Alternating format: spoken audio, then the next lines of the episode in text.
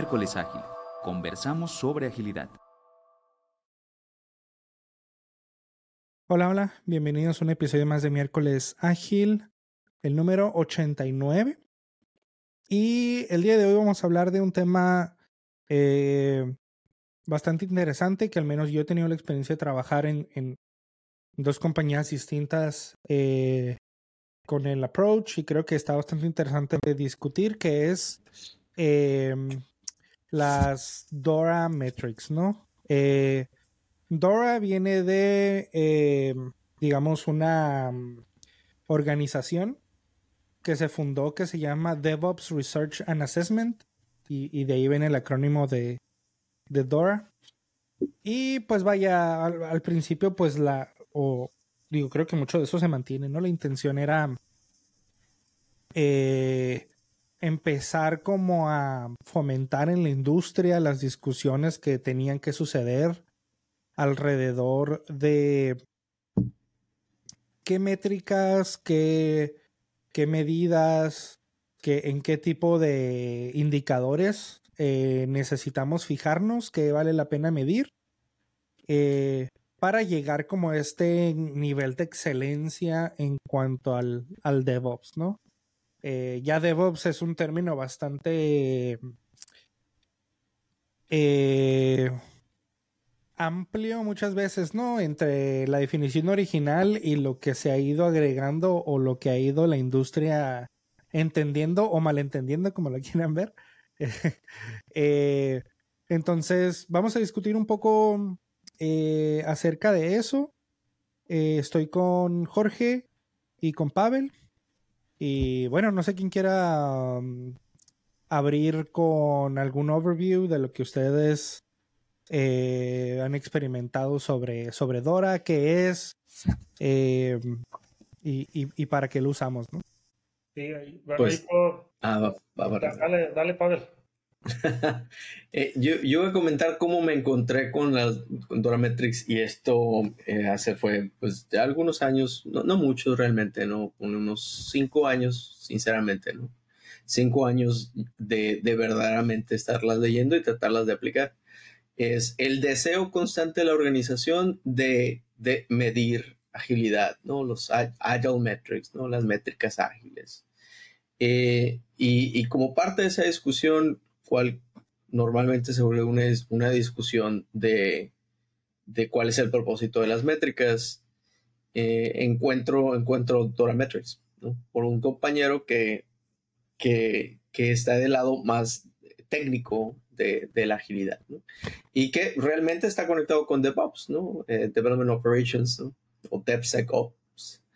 Y, y me introdujo a estas, a estas, a estas métricas como, como Dora Metrics, ¿no? Yo conocía tres de ellas porque yo soy ingeniero, ¿no? Para mí es normal esas métricas, ah, ok, pues son medibles. Eh, y, al, y, y, en, y en mi vida anterior no, no podía conectar yo la importancia de esto que parecía para mí técnico con la entrega de valor. Y yo creo que eso es lo importante de lo que trae eh, el, el, el, Dora, ¿no? Realmente, ¿no? Es la conexión de estos, de estos, eh, de estos comportamientos medibles a ¿no? Eh, valor, ¿no? Te da esos comportamientos del equipo que se pueden representar en algo tangible. ¿no? Y, voy a poner a pausa por lo menos. Sí, yo, eh, mi experiencia ha sido en cuanto a estas métricas de forma aislada, me refiero a, a que no, no, no, he tenido la oportunidad de verlas todas integrales, sino pues una por una, incluso en organizaciones diferentes.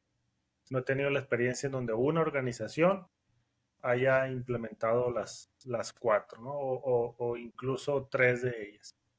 Eh, he tratado de impulsar algunas, pero pues, las he visto de nuevo aisladas. Eh, esto yo lo, lo conocí en Evidence Based Management, donde vienen creo que to todas, todas ellas, y vienen otras más, que fue donde intentamos pues, eh, adoptar algunas, algunas de ellas, como por ejemplo el, la frecuencia de deployments a producción. Sin embargo, eh, aunque llegamos a cortar bastante, nunca llegamos a tener incluso deployments diarios. Y los equipos elite que propone esta organización Dora habla de múltiples deployments a producción en un solo día. solamente quedándome en esa, porque hay, hay otras tres, quedándome solamente con la frecuencia de deployments a producción, me parece que eh, eso agrega una capacidad eh, increíble a un equipo. Solamente con esa, ni si quieran cometerme con las otras, pero el llegar ahí me parece un desafío también eh, grandísimo y, algo que quisiera aportar acá es que al venir esto muy fuerte desde DevOps, parte de lo que yo he observado por por lo que no se llega a, incluso hacer deployments diarios, es porque se hace DevOps aislado.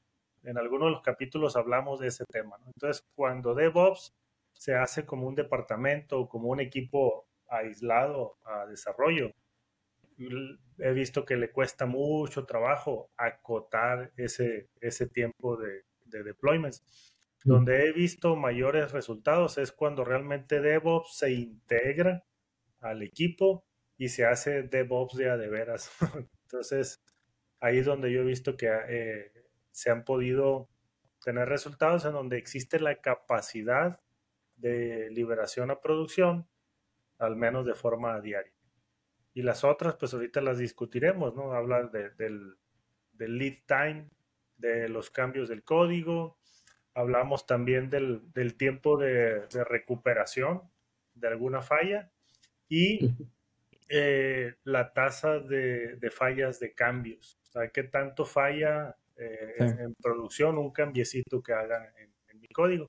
Y por ahí agregan una quinta que tiene que ver con reliability y eso tiene mucho sentido con side reliability. SRE. Engineering. Sí, y bueno, como, como recapitulaba Jorge, ¿no? Yo creo que para darle un poquito de, de estructura, ¿no? Estamos hablando de, de que Dora se basa en estas cuatro métricas eh, principales, ¿no? La, la, frecuencia de deployment, que se refiere a qué tan seguido como organización eh, entregas valor a tus, a tus clientes y obviamente estamos hablando en el contexto de eh, productos tecnológicos e incluso podría ah, de cierta forma acotarlo un poco más por todas las prácticas y, todo eso que, que, involucra incluso productos digitales, ¿no? es decir, eh, aplicaciones, este, plataformas, sitios web, software en, general. ¿no? Eh, entonces tenemos la frecuencia de deployment, tenemos el lead time de los cambios, que esto pudiera ser, pudiera parecer muy similar, ¿no? que es la cantidad de tiempo que, toma a un commit en el código para eh, llegar a producción. Es decir, desde que tú haces el commit, el PR, qué es lo que sucede en tu sistema para que llegue a producción, ¿no? Eh, la diferencia es que tú pudieras tener incluso releases diarios, pero que son de cambios de hace un mes, por ejemplo. Entonces, eh, tienes ahí como esa ese delay en, en, entre lo más reciente que hiciste y lo que estás realmente eh, entregándole a tus usuarios eh, como valor. Porque al principio a mí me parecían incluso confusas esas, dos, ¿no? Hasta que, bueno, empecé a ver en ciertas organizaciones en las que trabajaba que, ok, si estamos haciendo deployments seguido, pero los deployments que estamos haciendo hoy son de cambios de hace dos semanas o de hace tres semanas, ¿no? Entonces, sprints se viene arrastrando, ¿no? exacto. Este, lo cual se puede volver un problema, ¿no? Y podemos, podemos platicar de eso más adelante. Em, la tasa de la tasa de error o la tasa de fracaso, digamos, de los cambios, es decir, qué tanto introducimos un cambio que implica una regresión en el producto que después tenemos que em, corregir, ya sea haciendo un rollback o ya sea eh, arreglando con lo que se llama un fix forward, ¿no? Es decir, no deshago mis cambios, sino que hago otro cambio para resolver el problema que, que provoqué. Y el, el, el tiempo para la restauración del servicio, es decir, una vez que tienes un, un, algún tipo de fallo, ¿qué tanto te toma a ti como organización eh, reponerte de ese, de ese fallo y, y poner tus sistemas en, en, funcionamiento normal, ¿no? Entonces tenemos esas cuatro, esos cuatro ejes principales y los menciono yo como ejes principales porque al menos en, en, en mi trabajo ahorita sí se toman esos cuatro, pero como empresa, eh, Microsoft trata de ir un poco más allá, ¿no? Y de hecho, eh, internamente lo, lo, llamamos Engineering Thrive. Eh, que Thrive se, como, como que se pudiera traducir. Con, con H, Thrive. Thrive, ajá. Ah, thrive, es como. Um, oye, qué extraño. Ya estamos pocheando, ¿no? este. Vamos a ver. Eh, prosperar. Ah, prosperar. Es, como, como trascendencia. Como trascendencia o, o, prosperar o que te vaya bien, ¿no? En general, pero que te vaya muy, muy bien en algo, ¿no? Este. Y de ahí se desprenden otras cosas. Por ejemplo, ¿qué tanto tiempo le toma a un, a un ingeniero nuevo hacer su primer commit? ¿Qué tanto tiempo le toma hacer su quinto commit? ¿Qué tanto tiempo le toma hacer su décimo y su commit número 50? ¿Por qué? Porque en cada uno de esos stops te dice algo sobre tu sistema internamente, ¿no? ¿Qué tanta fricción existe? Quieras trasladarlo hacia qué tanta fricción existen también para, para los que ya están, ¿no? Entonces, eh, las organizaciones, en mi experiencia, pueden tomar estos, estos cuatro ejes que comentábamos y tratar de llevarlo un poco más allá, ¿no? Al menos en lo que yo he visto siempre eh, en torno a estos ejes. Es decir, estas métricas de cuánto te toma tu primer commit, tu quinto commit, tu décimo commit, etcétera, va muy de la mano con el lead time for changes, por ejemplo, porque al final de cuentas, en este caso, nosotros decimos un commit exitoso es el que ya está en producción. No, no es el que se hace. Este. Entonces, de ahí le agregas, ¿no? ¿Qué tanta fricción hay en tu equipo o en tu organización para comprender el sistema, para el onboarding en general, ¿no? De un, mm. ingeniero. Y por eso se le llama Engineering Thrive. Es, es es más hacia cómo, eh, eh, cómo hacemos que la experiencia de ingeniería sea mejor, ¿no? E incluso, al menos aquí me tocó ir por primera vez el, una métrica que es los Bad Developer Days. Es ah, decir, los días malos de un developer. ¿Y que representa un Bad Developer Day? Pues tú lo, tú lo defines, ¿no? Ok, que el pipeline falle eh, o que te dé un falso negativo, pues ya ese es un bad developer day, ¿no? Para la persona que, que lo experimentó. Eh, entonces pudiera parecer que están no relacionadas, pero es al, al mismo mm. tiempo desembocan en una de estos cuatro pilares de, de la frecuencia de deployment, del, del, lead time de los cambios, del failure rate, de... Eh, ¿Por qué? Porque por ejemplo, al decir cuánto tiempo me toma restaurar el servicio después de, algún fallo, pues va muy de la mano con cuánto tiempo te toma del commit hacia hasta producción, ¿no? Este, entonces, eh, va a ser ese tiempo más lo que te tardes en diagnosticar, más lo que te tardes en, en arreglar, etcétera, etcétera, ¿no? Entonces hay muchísimas aristas después de, de estos cuatro pilares, ¿no? De hecho, que, si restaurar el servicio requiere una línea de código, Exacto. ¿A, cuál es el lead time for changes? ¿no? todo, todo se, se amarra. a, mí lo que me gustó más de estas, ok, les doy un poquito más de contexto. Me, digamos que me, invitaron a participar en, el, en, el, en la discusión de las métricas de la organización para medir eh, agilidad.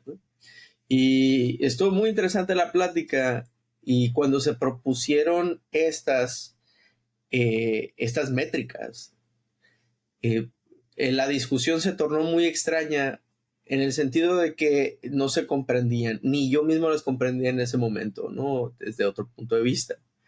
En donde se, se, percibían como métricas para ingenieros, no métricas técnicas, ¿no? Y lo interesante de la plática, o por lo menos la conclusión para mí, y en ese momento, pues en parte para la mayoría, fue de que las métricas, estas métricas, uno, sí, para lograr observarlas, simplemente observarlas, se necesita una inversión y cambio organizacional un cambio de mentalidad, un cambio de procesos, un cambio de tecnologías, eh, un, un cambio de, herramientas, ¿no? Un cambio de skills inclusive. Entonces, el solo hecho de introducir las métricas ya se, ya se vuelve un, esfuerzo de cambio para la, para la organización, ¿no? El solo observarlas, ¿no? Y tú puedes decir la primera, el deployment frequency, dices, bueno, sencillo, ¿no? La que entró, salió o no salió, pues realmente no, no, este, hay varias cosas que se tienen que tomar en cuenta, que es un, que realmente se, se constituye como deployment y ya se mete mucho lo de negocios con, con, con, con ingeniería, ¿no? Sin embargo, esa fue la primera implicación, es de que esas métricas son verdaderamente, son, hacen cambios sistémicos el solo hecho de llevarlas. Entonces eh, son orgas, organizacionales cuando al principio de la conversación se consideraban al nivel del equipo. Extrañamente decían, no, ¿de qué nos sirve a nosotros? No, senior, senior by presidents, ¿no? De observar esto, o sea, no, no nos dice nada. Ah, bueno, este, no te dice nada porque tal vez el nombre es técnico, ¿no? Y se volvió una conversación. Eh, y, lo otro es que eh, la otra cosa sorpresiva fue que es de negocio, esto es verdaderamente de negocio, ¿no? Entonces, cuando eh, la frecuencia del deployment o es, es más alto, los, los product, product managers se atrevían a, a hacer cosas más frecuentemente porque podían aprender más rápido de ellas, ¿no? O sea, ya no tenían que hacer el Big Bang deployment porque pues ahora se puede hacer algo en dos semanas, ¿no? En una semana, ¿no? Si no nos gusta, tenemos estadísticas de, que esto no funcionó, pues lo cambiamos inmediatamente, ¿no? Siendo que antes este, el experimento era más interno, era no expuesto al consumidor, se aprendía mucho más lento, etcétera, etcétera, ¿no? Había una resistencia al, al riesgo, ¿no? Una eh, mucho más alta. Eh, no había tan fácil A-B testing, no era tan sencillo, no era súper costoso los costos del cambio de un producto simplemente, ¿no? una métrica tan sencilla que parece técnica como la frecuencia del deployment es, tiene implicaciones de negocio muy, muy profundas, ¿no? Que puede tanto, em, tanto exponenciar, ¿no? Ese valor como eh, limitar. Y eso es solamente una, ¿no? Este, y está muy interesante esa plática. Sí, sí, sí. Eh, ahí me tocó una experiencia eh, eh, igual y, también bien, bien interesante en cuanto a, a, un abordaje, ni siquiera para, para lograr deployments diarios, sino que para cortar el ciclo de dos semanas. O sea, una vez por sprint, a tratar de reducirlo. Entonces, se trató de, promover y, poder observar, como dice Pavel, los commits que se hacían. Entonces se llevó pues una, una, métrica que no era necesariamente esta, pero sí era el, número, la frecuencia de commits, como un acercamiento. Igual ni siquiera tan, tan ambicioso como esto, pero, pero para tratar de reducirlo. Y eh, tan complejo es, estoy totalmente de acuerdo, que causó una disrupción enorme. E, el equipo lo tomó bien, bien extremo, o sea, bien distinto. Eh, y, y, hubo muchos comentarios de que se estaba midiendo la gente por líneas de código. Ah, claro. Fíjate, eso, eso sale. De lo que trata de lograr esto, ¿no? A mí se me hacen métricas de valor, aunque pudieran interpretarse como hasta como vanity metrics tal vez, ¿no? Pero a mí me, me parecen bien poderosas, ¿no? De, de capacidad de, de la organización, de acuerdísimo con métricas organizacionales, y no me parecen vanity metrics. Entonces, cuando el equipo no tiene esa conciencia y pues para ellos está bien pues, liberar cada dos semanas, el solamente tratar de apachurrar es una revolución. Sí. Y, más cuando no, hay esa preparación lo de, conversar. y, creo que con esto. ¿Por qué no? Me están midiendo por líneas de código. Ahora no y, release managers que, que, saltan al, ¿no? De que uno va a eliminar mi rol o ya no voy a hacer, ¿no? O, voy a tener una cantidad exagerada de trabajo. Y, y salen mucho, mucho organizacional, ¿no? O sea, ya sale mucho eso. Y, pues algo tan sencillo relativamente, ¿no? Este eh, tan sencillo pero no simple como esta, como una métrica.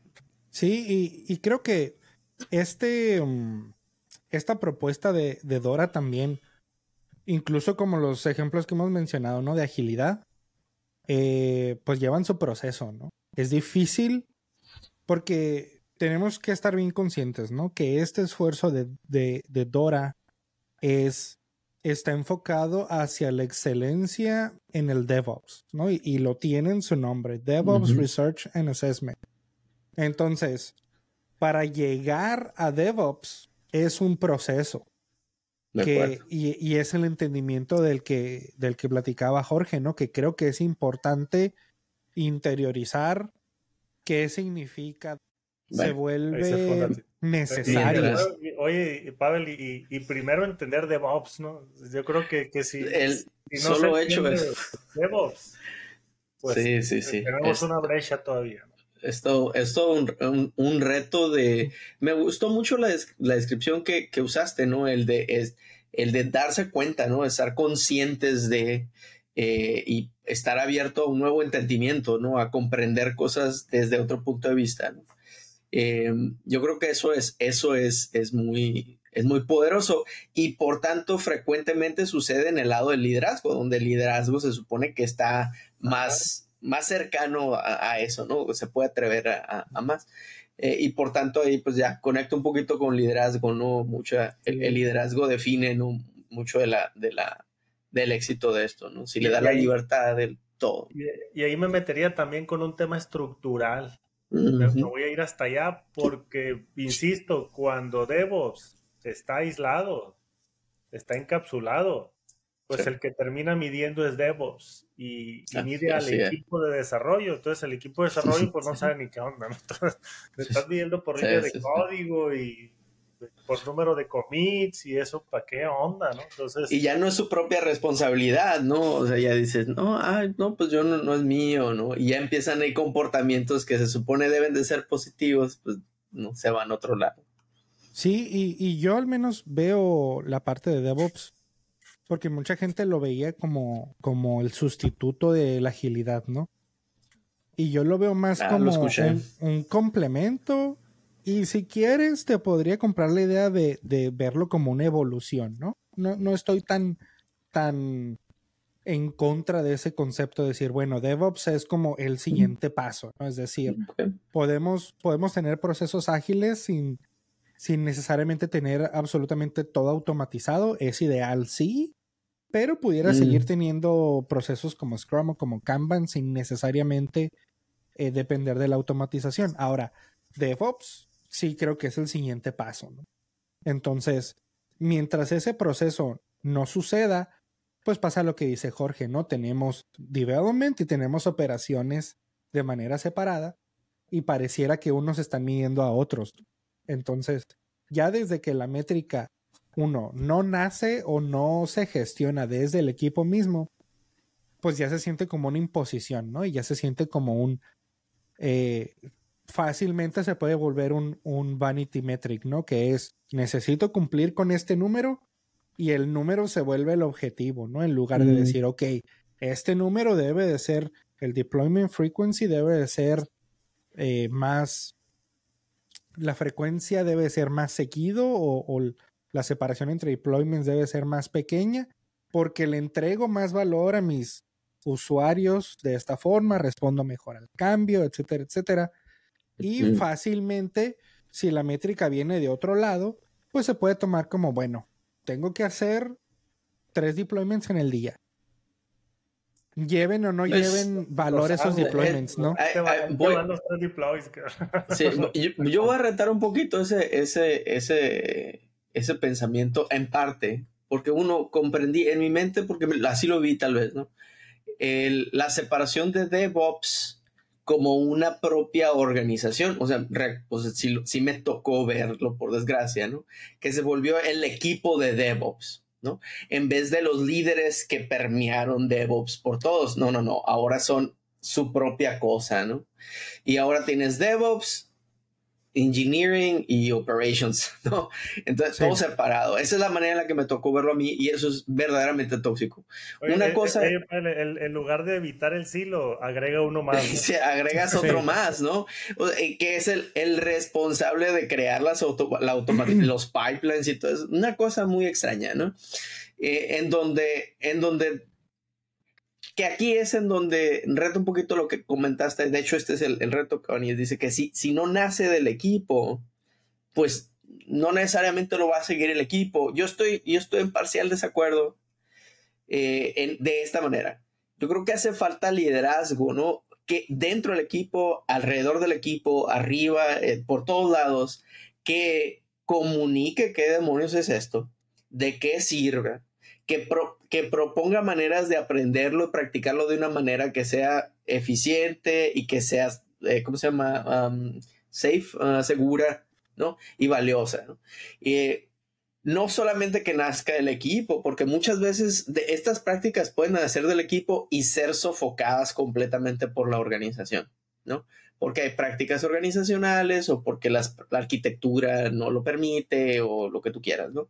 Entonces yo creo que es, es los dos, ¿no? Un liderazgo, algo que lo permita por acá alrededor del equipo lo suficientemente, lo suficiente como para poder nacer y del equipo para comprenderlo, ¿no? Y, y- y tomar ownership de esa cosa. Y eso es, y es algo que se debe, que puede suceder orgánicamente en algunas organizaciones pues, que tienen, tienen la, facilidad, ¿no? Este, que tienen una mentalidad emprendedora tal vez, ¿no? O que realmente están en, en, en, una, en una búsqueda de, de, de reencontrarse, ¿no? Algunas hay.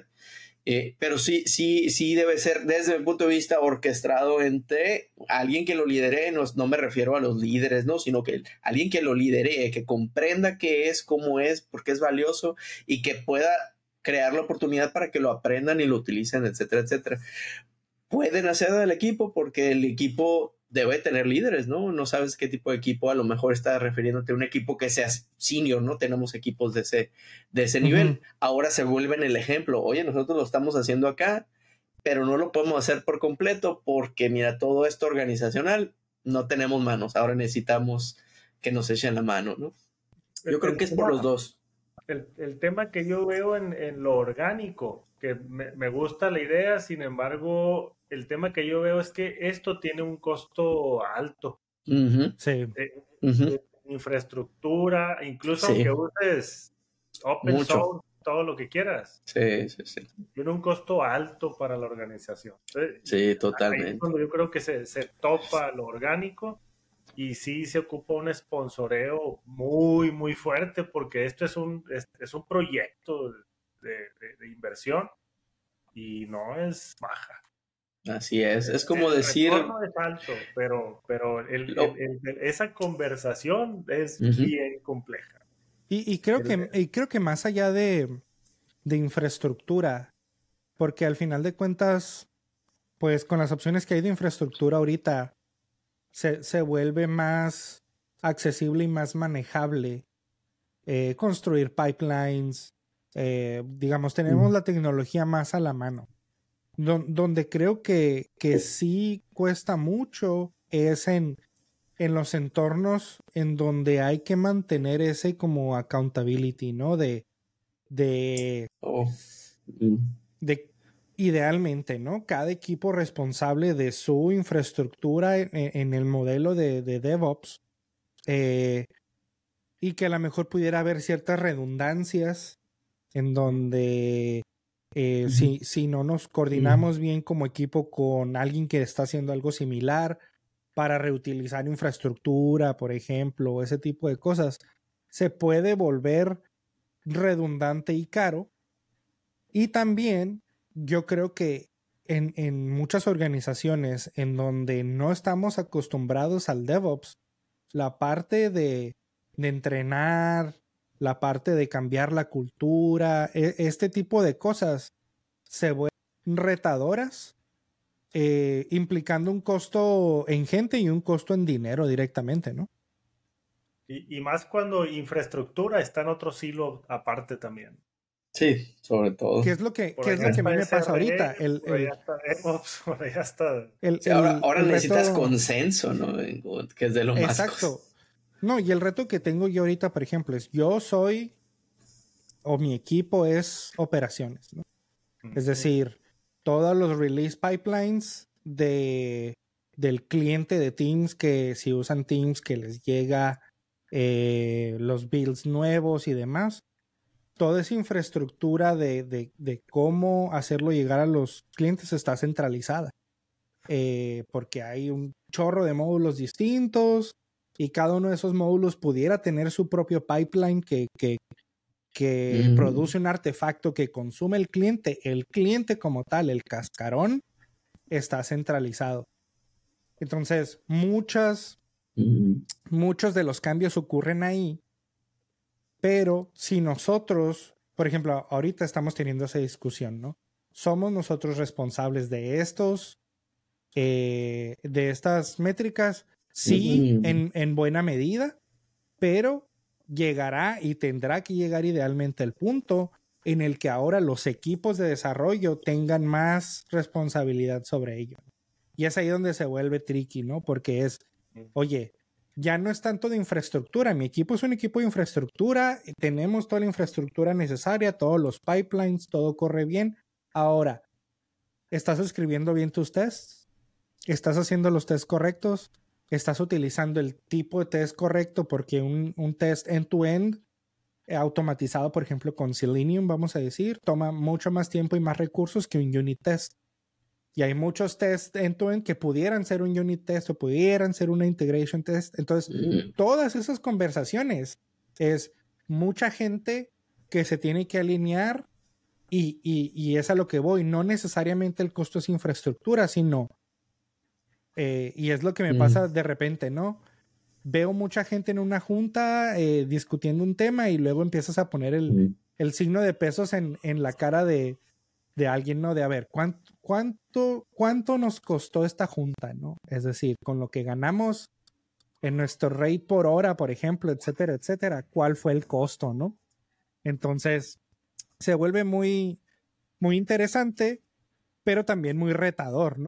Sí, totalmente. De hecho, eh, me, me- conecto con eso, por lo menos lo que re- resuena conmigo, eh, resuena eh, conmigo es el, el- el empowerment realmente. Porque cuando, si le das a alguien la, la, le dices a alguien esta métrica es tuya para cambiar, realmente lo que, le, le- lo que está implícito en ello y normalmente no hacemos, o por lo menos no me ha tocado vivirlo de esa manera, es darle el poder para cambiar lo que tenga que cambiar para mejorar lo que sea que se está midiendo, ¿no?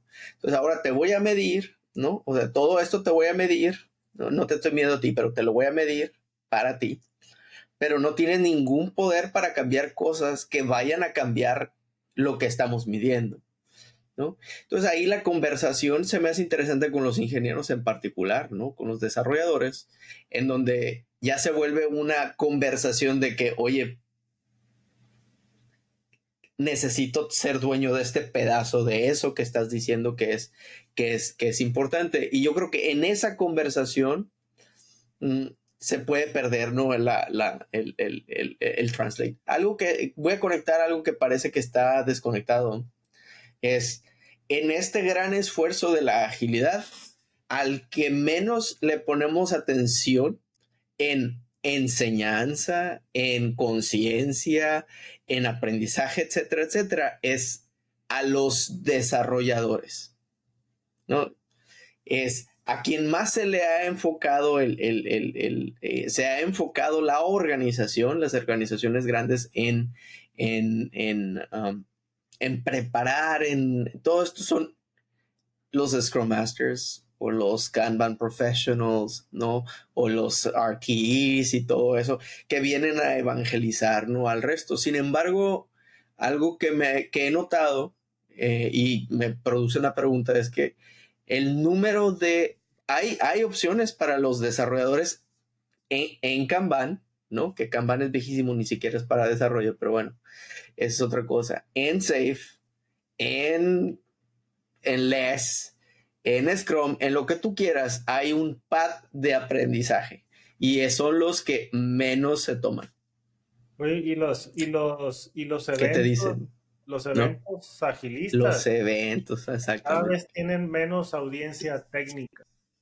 sí. Es un punto importante que tal vez por eso está resonando DevOps también, porque sí, la, la, comunidad y la comunidad creo que ha estado perdiendo de vista eh, el abordaje técnico, que es esencialísimo para habilitar la agilidad. Si no tenemos esa capacidad de releases múltiples por día, sí. Una, una, un, un ciclo de releases. Un fenómeno parecido. Me parece bien lejos. Y, un, fenómeno parecido es el de product management, ¿no? está el movimiento de product management para acá. Entonces aquí hay una, una divergencia para, para, enfocarse, ¿no? De, que a lo mejor y a través del de la agilidad, ¿no? General, ¿no? No se está atendiendo las sensibilidades, ¿no? De cada uno de las comunidades y se están, pues, parcialmente separando, ¿no? Y creo que DevOps es como la, la respuesta, eh, digamos, no promocionada que implica la agilidad para el product management. Es decir, mm. el DevOps se supone que hace el deployment una decisión de negocio más allá, más allá de una decisión técnica. es decir, nuestra infraestructura debería estar lista para entregar valor en cualquier momento y es una decisión de negocio cuándo entregar ese valor. Entonces, para, para mí se, se, resume a eso, ¿no? En cuanto también al, al product management, pero también tiene que ver la agilidad, ¿no? En cuanto a recibir feedback de los usuarios, manejar un, backlog de manera efectiva, eh, a lo mejor tener iteraciones o si no son iteraciones, bueno, cómo fluye ese feedback desde que el cliente te lo da hasta que haces realidad un feature que, que, que atiende esa necesidad, ¿no? Eh, pero